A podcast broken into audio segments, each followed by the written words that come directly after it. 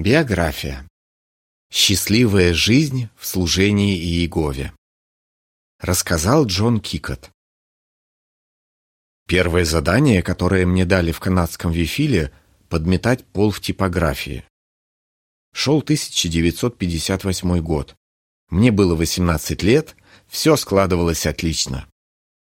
Очень скоро я стал работать за станком, который обрезал журналы, выходившие из-под печатного пресса.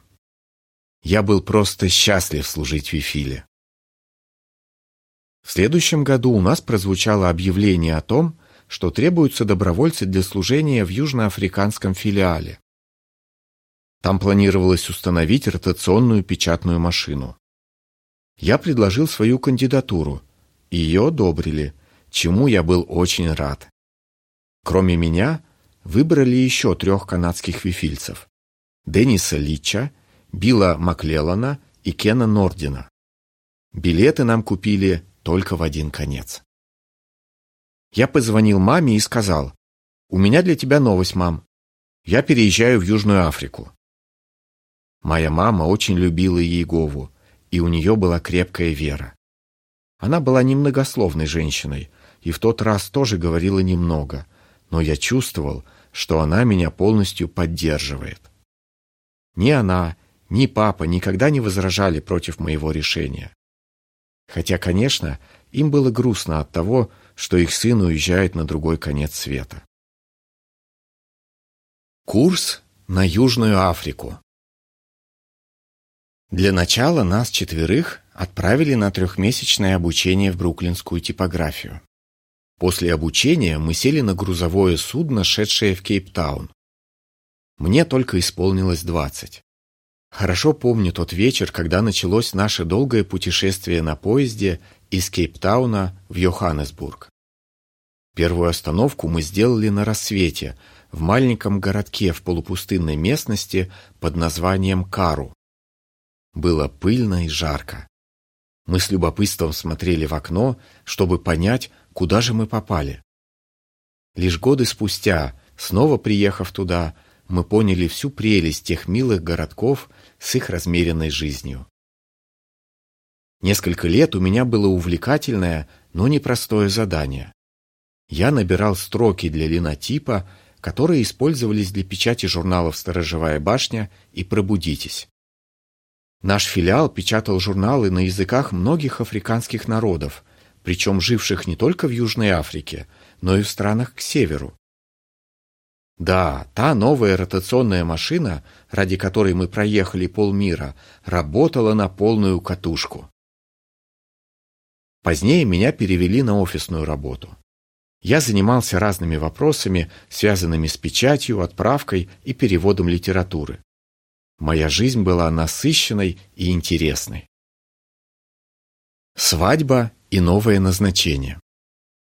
В 1968 году я женился на Лори Боуэн, которая жила недалеко от Вифиля. Она служила пионером, а также помогала переводческому отделу как секретарь-машинистка. В то время молодоженов не оставляли в Вифиле, поэтому нас назначили спецпионерами. Я немного переживал.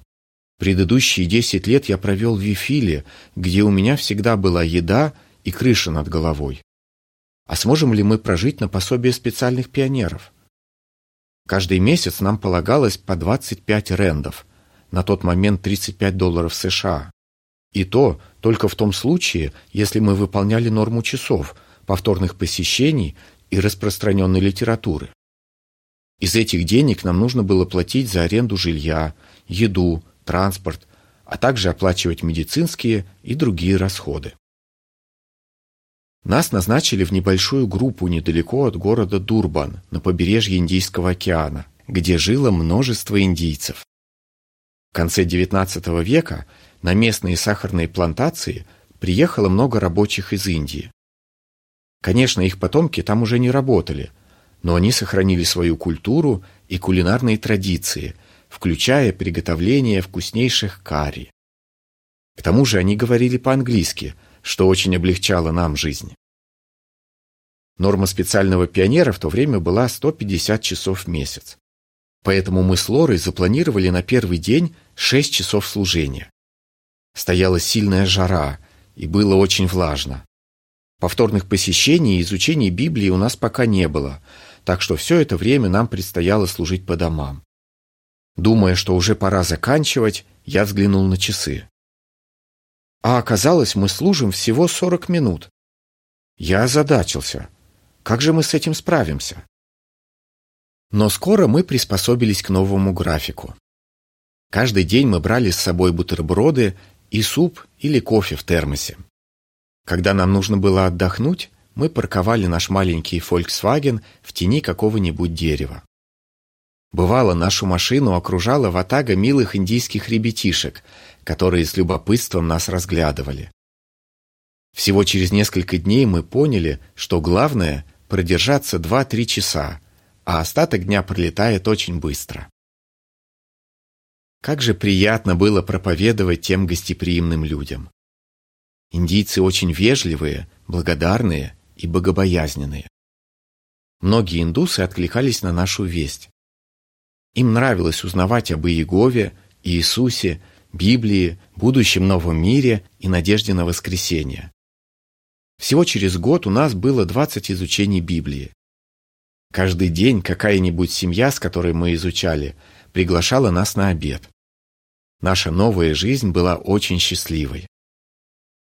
Но очень скоро мы получили другое назначение – районное служение. Нашей территорией было красивейшее побережье Индийского океана. Каждую неделю мы посещали разные собрания, сотрудничали с возвещателями и жили у одной из семей. Мы буквально сроднились с каждой из них и очень полюбили их детей и домашних животных. Прошло два чудесных года – но вдруг нам позвонили из южноафриканского филиала. Мы тут подумываем вернуть вас в Вифиль.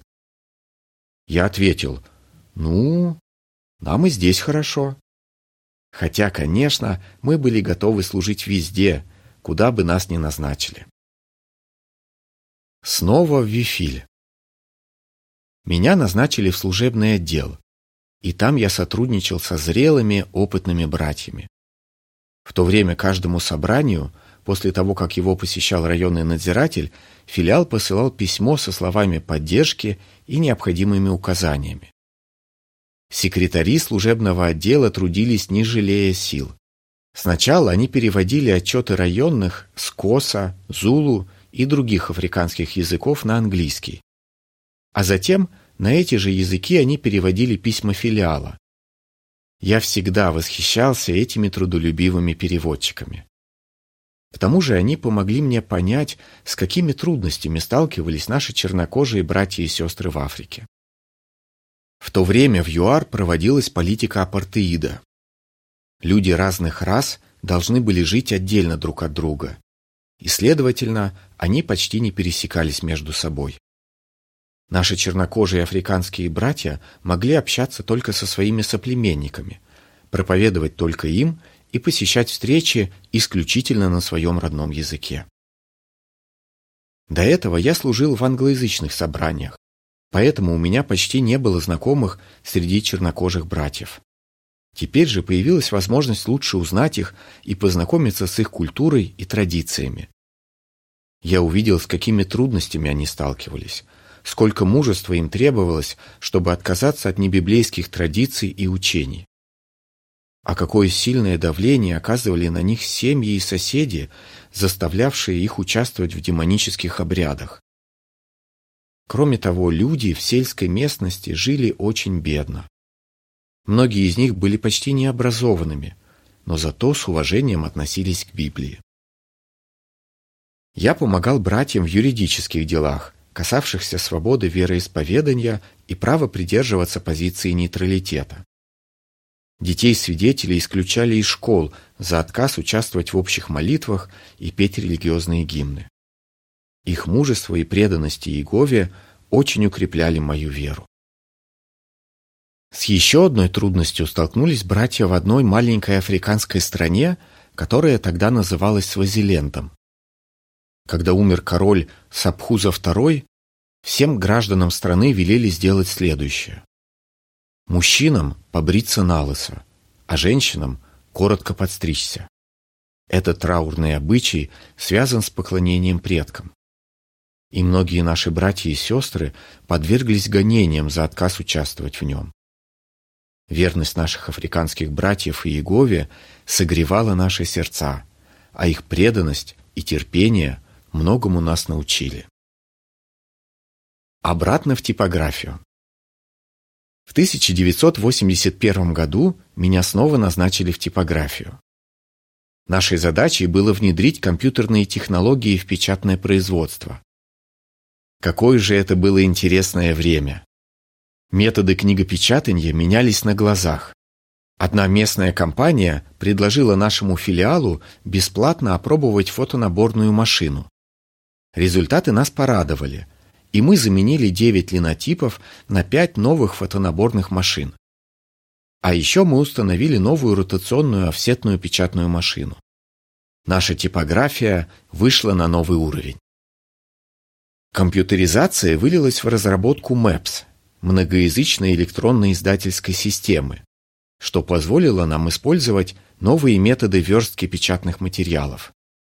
Прощайте громоздкие медлительные линотипы, ради которых мы, четверо канадских вифильцев, приехали в Южную Африку. К тому моменту все мы уже были женаты. Нашими женами стали прекрасные духовные сестры-пионерки. Мы с Биллом все еще служили в Вифиле, а Кен и Деннис жили недалеко от филиала со своими семьями. Работы в Вифиле только прибавлялось. Библейская литература переводилась на все большее количество языков, затем печаталась и отправлялась в другие филиалы. Со временем возникла необходимость в новом вифильском комплексе. Для строительства было выбрано красивое местечко к западу от Йоханнесбурга. И в 1987 году состоялось посвящение нового Вифиля.